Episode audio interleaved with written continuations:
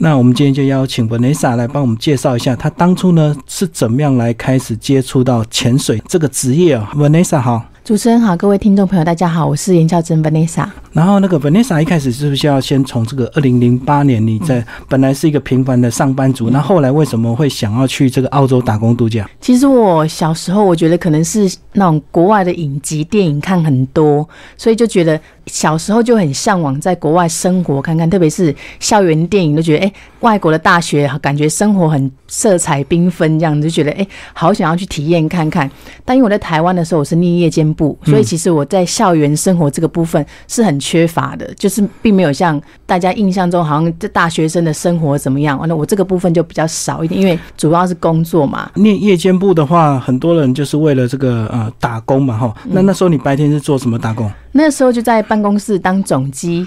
就是像办公室的美眉接电话、跑跑腿啊，从那个时候开始这样子，就一直十，所以我十几岁就开始工作了。好，那当你这个本来内心就有很向往在国外工作的这样的一个呃想法，你那时候有刻意去学英文吗？在你学生时代？其实没有诶，因为台湾的环境，台湾的英文环境并不是那么好，而且其实你不太需要在台湾不太需要讲英文，你也可以生活的很好。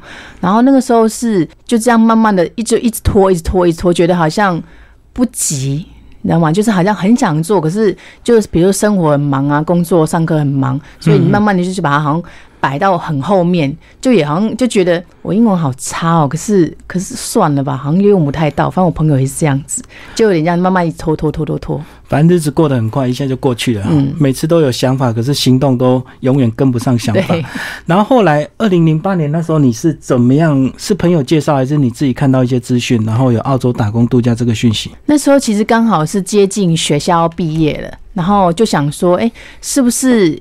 有什么新的不一样的发展方式？这样就工作也工作一阵子，就觉得好像就很很平顺，每天都是日复一日的这样生活的周期。这样早上上班打卡，然后对着办公室的电脑电话一整天，然后就下班，然后回家就是这样子，就觉得好像一成不变的生活过了很久这样子。那时候我记得我呃在决定要出去打工度假之前，我刚好看到一份报道，那就写打工度假的相关的相关的资讯这样子。你之后看了就觉得。嗯，好，好像还可以，是看看这样子，但是没有太多的想法。那时候刚好真的很巧，我就看到一样同样一篇报道，然后隔就在我快毕业那个时候看到同同一篇报道，我就我就开始想说，不然我们去试看看好了，因为就想说了不起就回来再找工作啊，就觉得。如果给自己一个机会试看看，真的不行的话，了不起就是一个月的。反正大部分都一年的时间了，对，就是试看看。然后那时候工作项目有先确定吗？那时候去澳洲的时候什么都没有，就是也没有工作，然后英文也不好，然后其实唯一安排好就是到下了飞机之后，有人去机场接我们到饭店这样子，然后其他什么都不知道。嗯嗯。所以也不知道，就是一般是一些很基本的生活资讯，比如一般的交通啊，然后。饮食啊，然后餐厅这种日常生活东西其实都不知道，所以你算是很冲动的就过去了，然后自己也没有先预先做好很多功课，或者是语言先学习这样。那时候其实因为资讯也没有那么那么丰富，嗯，然后所以你要找资料就怎么样找，都好像是就是自己不在在摸索，可是其实你真的摸不到什么东西，所以后来就。就觉得，因为反正时间就定了，就觉得那就去吧。如果真的找不到资讯，反正到了之后再想办法喽。嗯，对。然后很多人到澳洲都一般都是当农夫，哎，那为什么你会去跟这个呃潜水有关的一个工作？其实我在澳洲待了两年，我第一年真的跟大家一样，我就去我就去摘水果啊，包水果，非常非常的辛苦，每天风吹日晒雨淋的，就是跟大家想象中的澳洲的生活是一样的，就是这样子。然后那时候时薪多少？那时候的时薪十八十九块澳币一小时。嗯，然后第一年有存到钱吗？没有哎，因为其实那时候是生活费花掉，还是自己有假日的安排？那时候其实是抱着一个就是想要环澳，就是整个澳洲都要走。那澳洲又非常非常大，对，所以其实我在一年的时间，我大概只工作了半年，然后。实际工作时间大概半年不到，然后还有很多时间其实在花在找工作的时间上，然后还有一些时间就是跑去玩啊，就是一直一直不停的从东边玩到西边啊，就像一直将整个澳洲都玩遍了。所以第一年其实没有剩下没有存到什么钱，但是经历是非常丰富的，因为几乎整个澳洲我都跑到了。然后至少回来就是英语比较敢讲啊，因为你自己一个人到处玩，就一定要讲嘛。那时候，因为我其实我在去到澳洲之前，我英文非常的差，就完全连基本的英文都没有办法沟通这样子。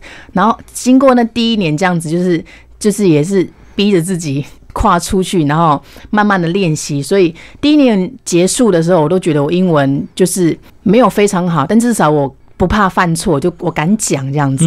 那外国人听不听得懂，就我就不管他，我就照讲。反正他就猜得出来我讲什么就好了。嗯哼，然后这一整年这样子在澳洲那时候有认识一些一样像我们台湾过去打工度假的一些朋友吗？蛮多的诶，其实我第一年大部分的时间都是跟香港或台湾人混在一起，所以就生活非常的舒适，因为都讲中文嘛。嗯，然后又其实像台湾人跟香港在在国外啊，就会比较容易聚集在一起。因为文化啊，然后传统那个想法都比较近，然后会互相帮助，玩呢开玩笑的方式都很像，所以就一直聚在一起。哦，至少语言也比较容易沟通了。对，就依赖他们这样。嗯，然后那一年回来之后，你后来是不是就开始爱上这种打工度假方式？所以你隔年又申请去纽西兰。对，那时候其实是想说这样的方式已经尝试过，所以这次还可以。可是就觉得好像还不够，好像还有一些还有一些事情想要去做。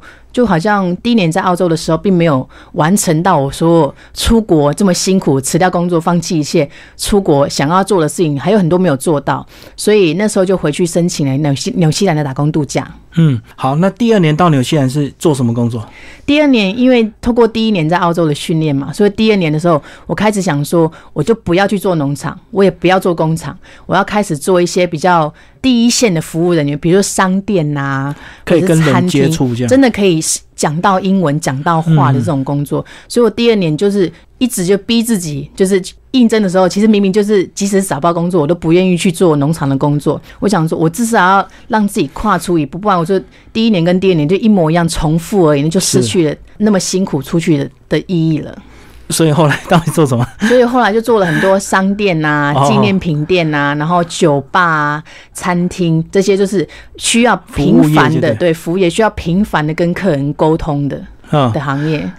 这个应该也是你第一年有打下一些语言的基础，所以让你第二年想要自己自己再多尝试、多挑战。对，不要窝在农场里这样。嗯，因为就觉得，其实我回来之后啊，我的我第一年回来之后，我的英文并没有非常非常大的进步。就当然有时候我是敢讲啊，但讲的可能百分之八十是错的，只是我敢讲。但我就觉得很多我朋友回来之后，从澳洲回来都都跟我讲说，如果你要再去第二年出国的话，你至少要把英文练好。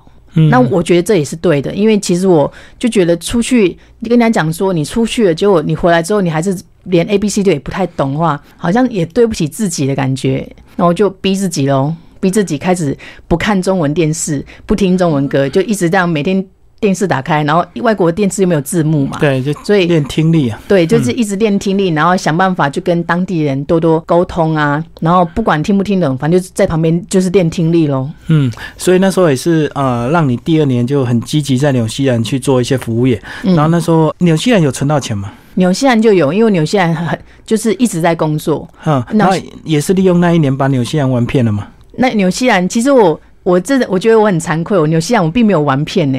纽西兰有南岛跟北岛，对我北岛并没有去。那我在南岛待了，我全部的时间都花在南岛，但南岛我就玩遍了。嗯嗯，对，嗯。好，那这个两年的这个打工度假之后，第三年也就是又你又回到澳洲重新再申请一次，对不对？嗯。然后那时候就开始接触到这个。潜水相关的工作嘛，其实呃，第二次再回到澳洲的时候，并不是一刚开始就接触到这部分工作。第二次回去的时候，一刚开始也是想要再继续去，就是跟第前面两年做一些不一样的事情，所以我开始去找一些很。偏僻的小地方、小镇，就澳洲很多内陆嘛，嗯，就是一整个镇就是一条街，然后居民可能就一百人。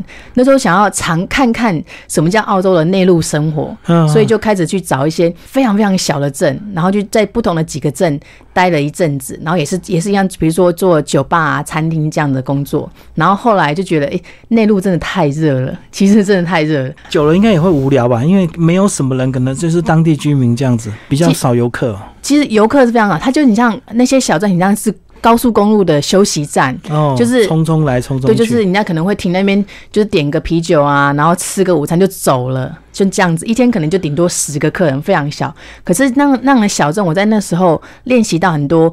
真正很澳洲式的风俗文化，然后还有澳洲人的生活方式。因为因为地方小嘛，所以当地人其实是很紧密的。他们就是没事就会到你这边，因为它是唯一他们可以去的娱乐场所，就好像社区中心这样。对，然后所以每个人就是没事就过来这边跟你聊天啊，然后他就跟你谈一些说，哎。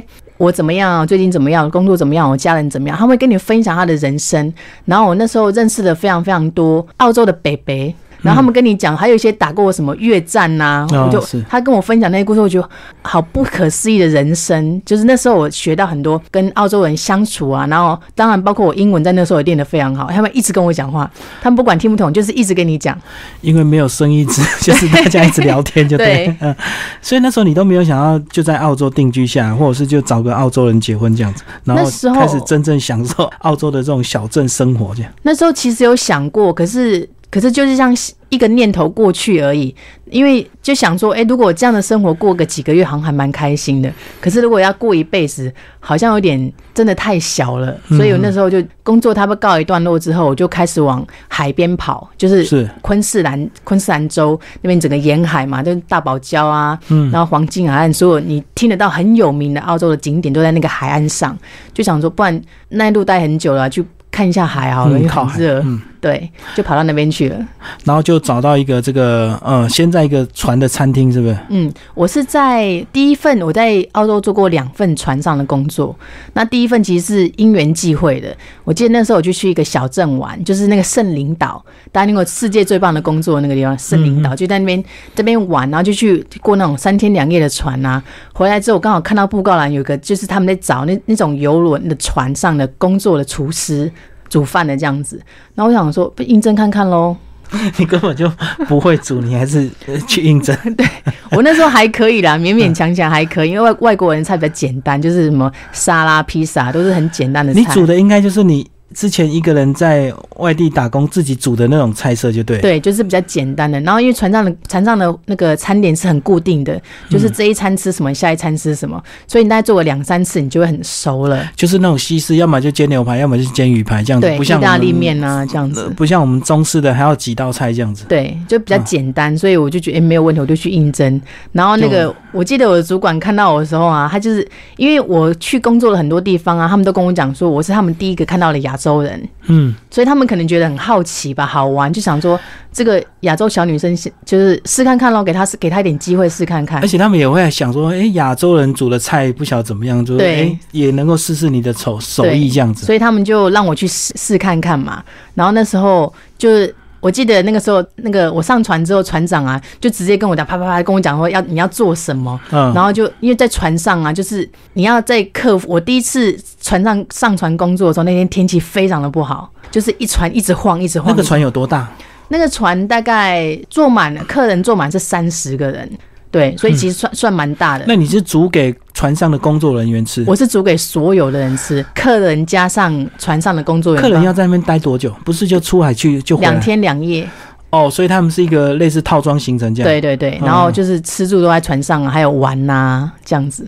两天两夜哇，那也要吃四五餐呢。很多啊，早餐啊，而且船上就是一直在喂你，就是早餐早茶、午餐午茶、晚餐晚茶，还有宵夜。哼，好，你说那两天两夜的行程是除了出海之外，应该就有安排一些钓鱼或潜水这样。就浮潜、浮潜跟潜水这样子，然后其他时间就让他们在，因为他们很多一一直不停在浮潜，一直在不同的点浮。浮潜，所以你可能他们浮潜上来之后就开始吃点心，对，然后休息一下，就是在船会一直开嘛，然后就移动到下一个潜水又又开始浮潜，然后晚上是不是还要有一些表演节目？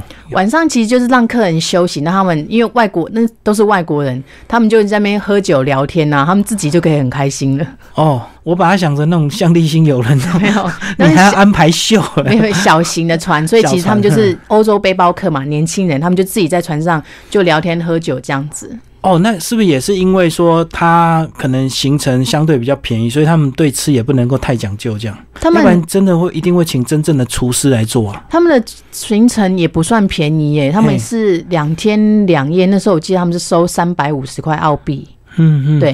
然后你一开始煮怎么样？大家对你的回应？当然，因为你一开始煮一定还是有点紧张嘛。我还好，我第一次因为是。第一次上船嘛，你说还不熟悉的时候，船上有个潜水教练，他就来帮我，然后告诉我一下，稍微指导我一下，说，哎，船上的那个切菜啊，然后备料啊，或者是煮饭要什么注意的事情，然后他就跟着我教着我一起做。那对，所以我还就是勉勉强强就通过了。跟你女生有没有关系？因为我在想，如果是男生，可能会被打枪打死哦。也还好，还好，是不是女生大家都比较热心帮忙这样？就是可能不会那么苛刻这样子。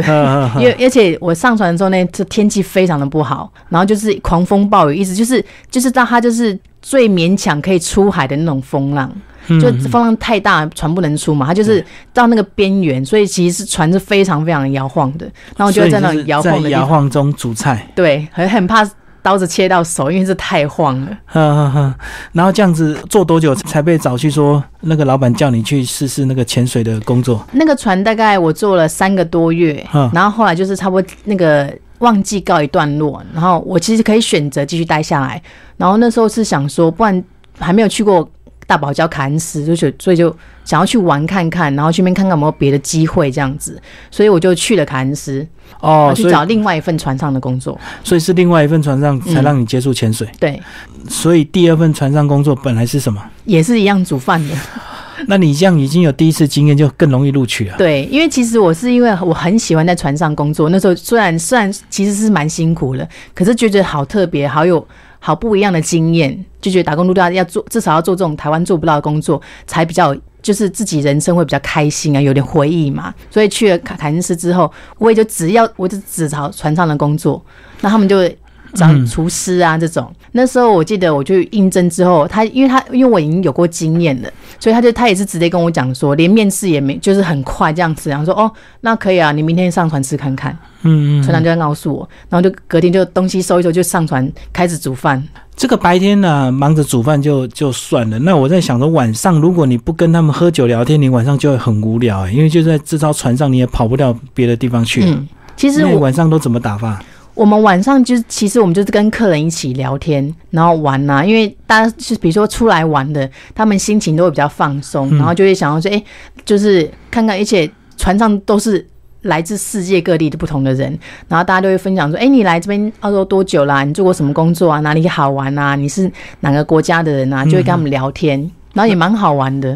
然后晚上有没有什么好玩的事情？因为喝酒聊天有时候比较嗨，会不会有人上个厕所就掉到船 所以海上去？我记得那时候我们船上有四个人，四个员工不含船长这样子。然后我们每我们一定会有一个人必须要整夜保持清醒哦，就是怕客人掉下去。真的就是怕，因为很多人他们因为晚上在海上就没有灯，一片漆黑啊。对，一片漆黑，所以他们就是要有一个人就是在那边顾头顾尾啊，确认客人没有人喝醉酒掉下去。要绕就对，我们船上并不大，嗯，所以就是这样慢慢的就是他其实自己也是可以这边边聊天边看，他不能喝酒，就在旁边。顾着顾着顾着这样子，然后比如说有人有人不舒服啊，或者是累啦，那就要稍稍微照顾一下客人。对，因为我在想说，他们如果想要上厕所，他一定会不想回到厕所去上，一定就直接爬到船边就直接尿下去，对不对？有有一些欧洲人是这样，真的没有错。一不小心晃一下，可能就掉下去。对，所以就有一个人家是顾头顾尾看一下。那因为我们晚上为了安全起见，我们都会把船的边缘啊跟楼梯都绑起来，所以就不会有人可以随意的走下去海里面。嗯，对，也是安全起见啊。好，所以后来就是因为这个第二份工作，这个呃煮饭之后，后来船长就问你有没有兴趣，嗯，开始带他们潜水这样。我第一个第一艘船是浮潜船，它就就是浮潜玩这样子，然后第二艘船是潜水船，然后他们就是。船上有一半的人是有证照的潜水员，所以浮潜船跟呃潜水船的差别是不是？潜水船它开的距离就比较远，对不对？对，会比较深度比较深嘛。嗯，然后会比离岸比较远，那就因为浮潜船，因为你离太深太远的地方看不太到东西。对对对。那潜水他们去的去的点是完全不一样。那船应该也比较大只吧？因为它还要载很多潜水装备啊。其实它反而比较小，它反而比我之前，因为它的客人的人数比较少。哦，了解。嗯，他说他是我第一艘船的一半的尺，一半的大小而已，所以客人人数比较少。但是其其实那个呃船上的装备是比较多的。对，因为它这个技术难度比较高，之后当然玩的人就对相对就少了嘛。它的那个活动的空间其实比较小，就是它没有像浮潜的船，因为它会一一直想要让你日光浴啊这些，它就它的船上有非常非常大的空间，就是让每个人都可以躺在那边，都躺满满还很空。浮潜比较适合全家，对不对？对，所以它船的活动空间要比较大。那潜水可能都是年轻人比较多。对，潜水就是你上去就是吃完饭就潜水，然后潜完水上来再吃饭，然后吃潜吃潜，就这样子一直一直循环。所以他其实也没有什么时间到处去边晒太阳，因为他就马上哎休息一下就准备下水第二次。那后来是呃，老板是怎么样突然想到说问你要不要下去带带看？因为那个第二艘船它是一个潜水船，然后他一直有在做潜水实习的培训这样子。然后船上其实很多人很多其他的我的同事他们是培训生，他们是潜水长的实习生。然后所以他就问我说，问我想不想啊一起跟他们学潜水？嗯，然后那时候那时候其实搞不太清楚什么是潜水，反正因为没有潜过嘛，就想说好啊，因为就试看看喽。对，然后他就隔天他就开始慢慢的训练我。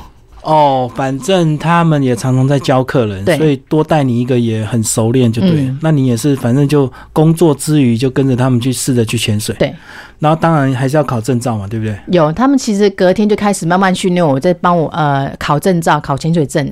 你还记得你第一次潜水下去那种兴奋或者是那种害怕吗？我第一次下水的时候，我那时候其实搞不太清楚状况，就觉得很漂亮。然后下，因为大堡礁嘛，大堡礁就是珊瑚很大，鱼鱼很多又又很大这样子。然后看到海龟啊、鲨鱼这些东这些生物，然后就觉得好好好玩哦。那时候没有什么特别的想法，说哎会不会很恐怖啊？会不会会不会很危险啊？就只是觉得很好玩。因为这个潜水啊，真的虽然你会浮起来，可是如果你往下看，那个如果到一定深度看不到底的时候，还是会很害怕，对不对？因为人的本能。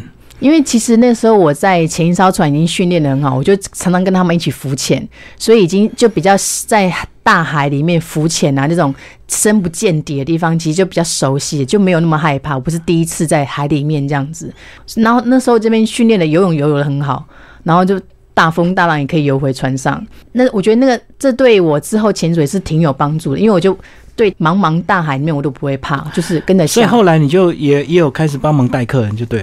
那时候不能带客人，因为还不够证照，那个还不够厉害，所以比较像是教练在前面，然后我们是他的助手。他如果突然需要有人，哎，有客人累了想要先上岸的话，或者是他有需要什么东西准备，我们就是他的小助手这样子。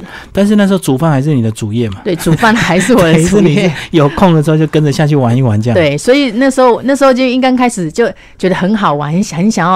多下几次水，所以就早一点起来，把都是别人备菜啊、切菜东西弄好啊，然后就下午就多一点。这样你工作就更有效率啊，对，你就会做的更积极，为了空出你的时间去潜水。嗯，所以那时候呃，后来结束是因为这个签证到期就回来了嘛。对，然后之后就到新加坡去。之后就在那时候，其实，在台湾呃，那时候刚好没有在台湾潜过水，因为是在澳洲学的嘛，哦，所以就想说，哎，台湾听说潜水都很好，所以就跑去绿岛跟蓝屿。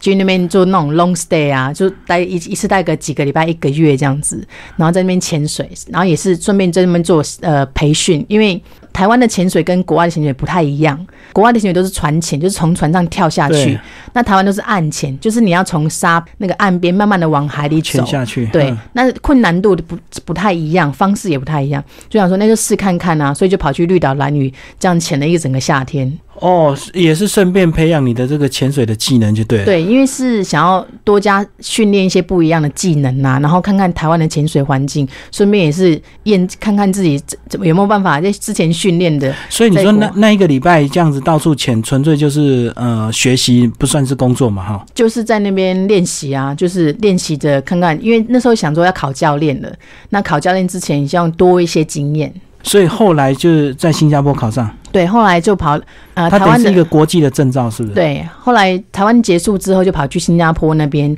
然后去那边做潜呃潜水教练的课程。然后那个是国际承认，连台湾也承认，对，就是只要考上一张就可以了。对，所以在全世界哪里考都可以，因为它的它是国际。它有分级数嘛？什么初中高这样？呃，潜水教练有不同等级的教练，但是就是一个最初级的教练就可以了。最初级就可以带客人就对。对，哎，教练最初级的教练等级就可以了。是，那可能更高级就是你可以教学生这样子。呃，它大概有分。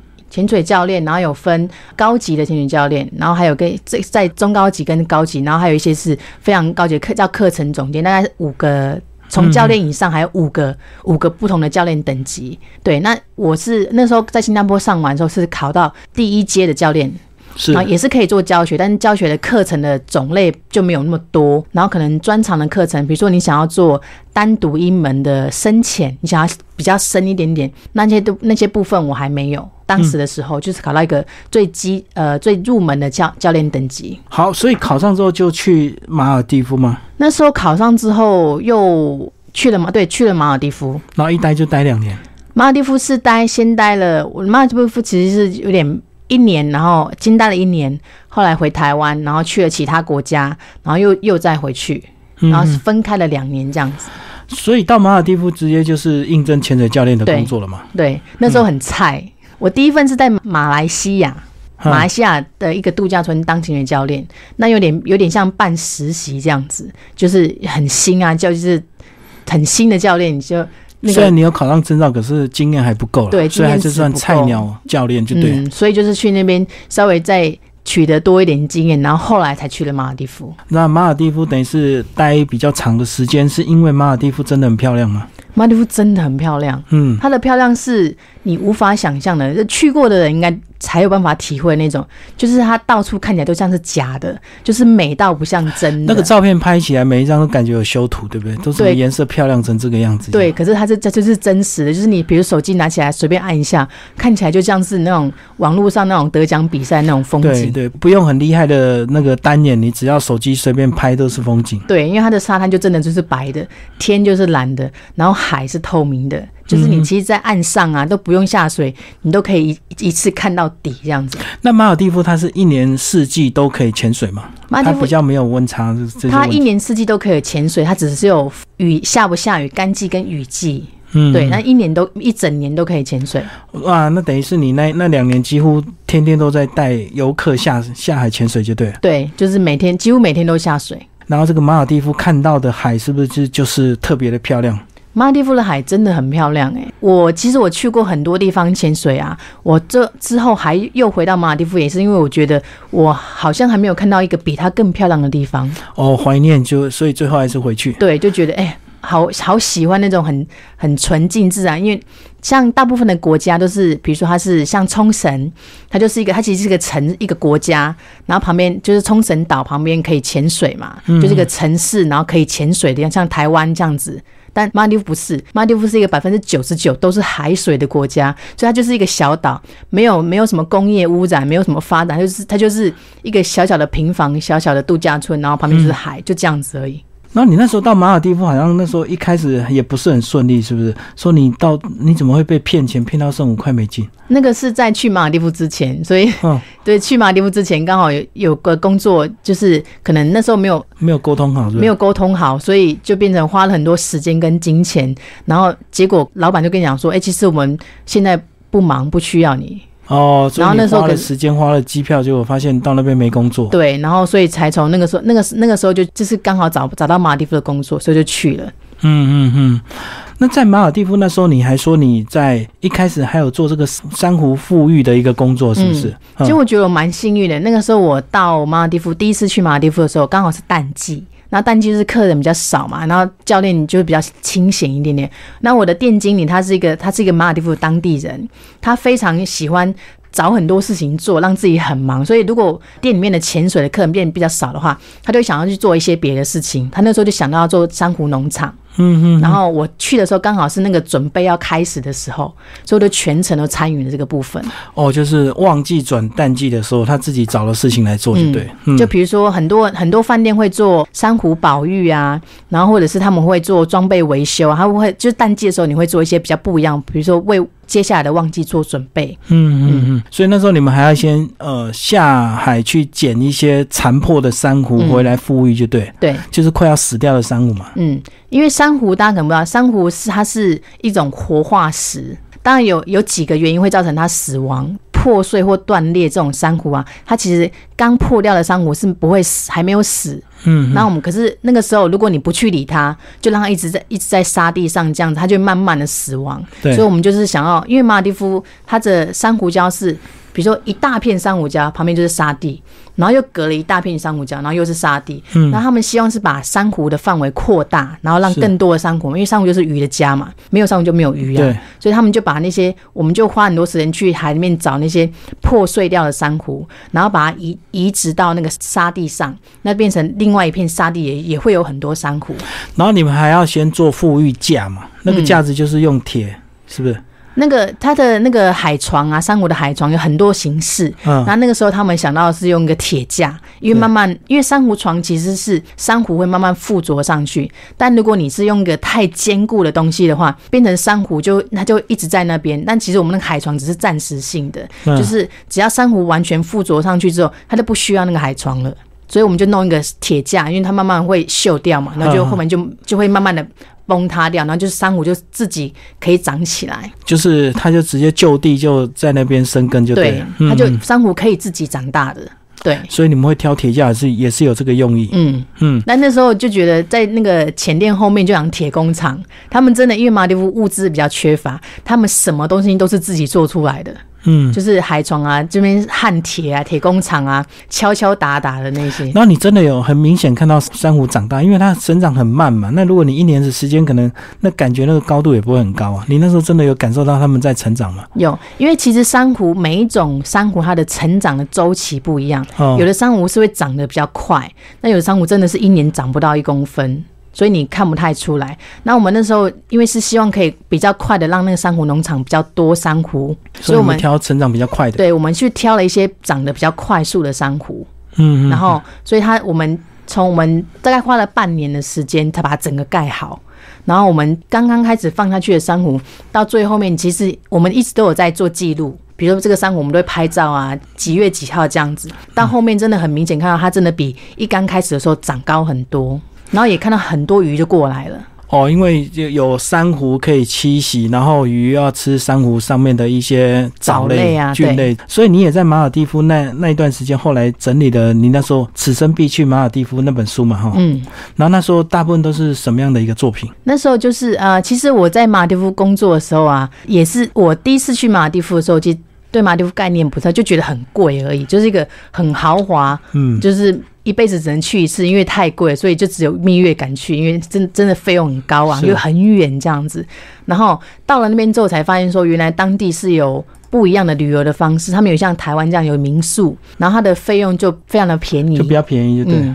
然后所以其实很多人都可以去，很多人都可以借由这样的方式去马蒂夫玩，也不用花到你真的毕生积蓄这样子。然后因为我那时候在那边工作的时候，我也有去其他的小岛度假。嗯，然后就觉得，哎，其实是我的同事跟我的经理告诉我，他说，哎，你可以去这些地方玩啊，也很便宜啊，因为我人已经在马尔地夫了嘛，就坐个船忙就到了。然后我，哦，所以他也是有一些平价的消费，就对，不是都真的像饭店是这么高档。嗯，所以我那时候就去玩，我就去玩过，我觉得，哎，我玩的很开心，然后我又没有花到很多钱，就想要把这样子的旅游方式介绍给不同的朋友，让他们就像小小知足游马尔地夫，对，就大家都可以到马尔地夫玩。那我突然想到，这段时间这个前几年有那个南亚大海啸，那你那时候人在哪里？南亚大海啸那个时候我还应该在澳洲吧，所以没有影响。没有，因为他们其实都有跟我讲过这个东西。嗯，他们就是说当时海啸发生的时候，然后可是那个海啸是在二零零四年。南亚大海啸在二零零四年，所以他们其实已经后面都我去马尔蒂夫的时候，已经已经都没有什么问题。对，嗯，而且他们讲那个海啸其实只有在某一个某一个地，因为马尔蒂夫非常非常的长，它的南到北就几千公里，所以它这样并没有影响，就只有少一个区域有影响到。但那个区域有些我的同事有些是就是在被影响到了海那个区域，他说他们的家都不见，然后那附近的度假村都被冲刷掉了。嗯嗯嗯，但只有一区有影响到而已。那你后来这个好几年都在沿海这样工作，那时候都没有看到一些当初被冲坏的一些遗迹这样子，还是都已经都都复建完成了？他们那时候呃，我们看得到，当然是在在岛上破碎的一些建筑物嘛。嗯。但海里的部分的话，因为距离的问题，比如说我们没有办法搭船三个小时去，只是做一次潜水，所以我们一般潜水会在岛附近，大概船程一小时左右的地方潜。那些岛屿离我当时工作的饭店非常远，然后所以去不太看不太到。我记得我只有一次我自己去玩的时候，他们跟我讲说，这个岛之前就是海啸被冲刷掉的岛，然后就看到上面本来是度假村。就是那个建筑的架构钢筋啊都还在，然后就是都空了，也没有就是废弃掉这样子。哇，那个看到一定非常感伤哦，对不对？好，虽然那时候你还没有开始进行潜水教练的工作，可是那时候应该也看到这些建筑，感受也蛮深的哈。嗯。啊，后来为什么会想要出那本书？是因为你平平常就有在写一些东西，然后随手拍照这样子嘛？嗯，因为我其实一直都有。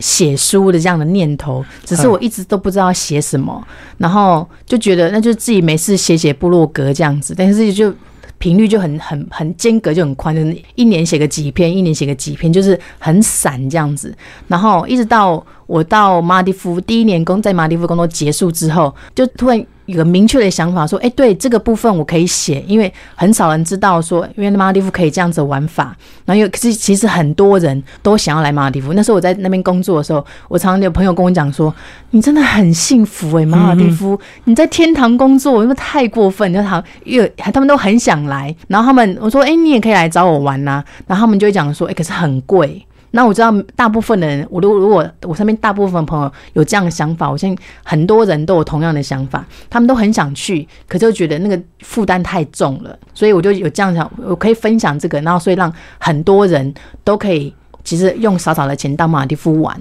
所以就有这样，就决定要出这个书。那从决定到出来多久？大概呃半年左右。但其实那些照片跟资料我都已经有了，我只是我其实我一直很喜欢拍照，然后我我什么都喜欢，就是比如说跟同事同事只是在旁边吃饭啊，或者去那时候在马蒂夫他们会常常去，他们有些员工是在他的家就在隔壁岛，那叫我们叫居民岛嘛，我们有时候会全部的员工到某一个人家吃饭，就他的岛上，对对，就觉得哎很这个这是很特别的一种经验，因为大部分不会有机会去到居民岛跟当地人一起参加他们的婚礼呀。啊，聚餐啊，像这样子，所以我每次去做什么事情，又因为又是第一次去马尔地夫嘛，什么都很新鲜，所以我什么都拍，然后什么都玩，就是所有你想得到、想不到的东西，我都有参与过，然后就觉得，哎，所以这些资料我都已经其实都有了，然后就想，就是。从决定要出书，然后到整个完成，就专心的写书，大概花了半年的时间。好，所以这是二零一六年出的，对不对？那今年是二零一七年，你在后来又出了这个第一次水中摄影就上手，也是你之前拍照拍不过瘾之后，后来开始也想拍水底的东西，然后后来又整理这本书这样子。嗯，对。那时候其实因为在马尔地，我一直在海岛国家工作嘛，然后我们带的很多很大部分是。呃，很少潜水或第一次潜水，呃，或者是第一次去海岛玩，他们去海岛玩，你一定想要拍照嘛？对，可能就买了个防水箱，但是不知道怎么用。水下摄影跟陆上的摄影是差别蛮大的。即使你是陆上是一个很厉害的摄影师，到水下的时候可能也是两两回事。你不见得你拍得出什么好东西、好照片这样。我是那时候，我常常看到很多客人拿拿着相机，然后上来之后，他们就在看照片，有时候会跟我给我看嘛，跟我讲，哎，哥哥，我刚刚拍到东西，然后我看一看就觉得，哎。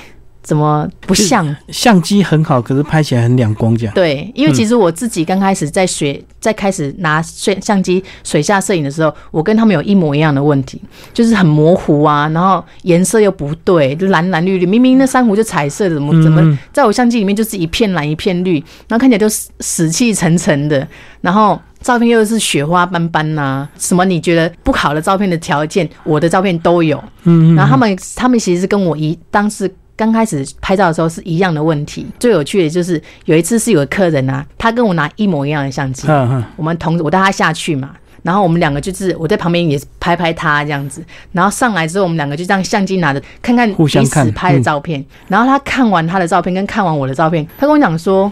我们两个拿的是一样的相机，去的是一样的点。你在我旁边，为什么照片差这么多？那是我印象就觉得最好笑的一次，就是因为是完全对比对比一样畸形的东西就没有理由了。对，然后就是从那之后，呃，我我一直一直自己在拍照，可是那时候就是其实自己技术也没有那么好，就是拍的照片说有时候好，有时候不好，然后就是偶尔可能会拍张好照片，但是其实花很多时间，可能拍了几百张就几张可以用这样子。然后就是，可是我很喜欢拍照嘛，我什么都喜欢拍，水上水下我都拍，所以就在一直一直没事我就下去浮潜呐，然后练习拍照，或是看到什么就拍一下，然后慢慢的练的练的，哎，拍的照片。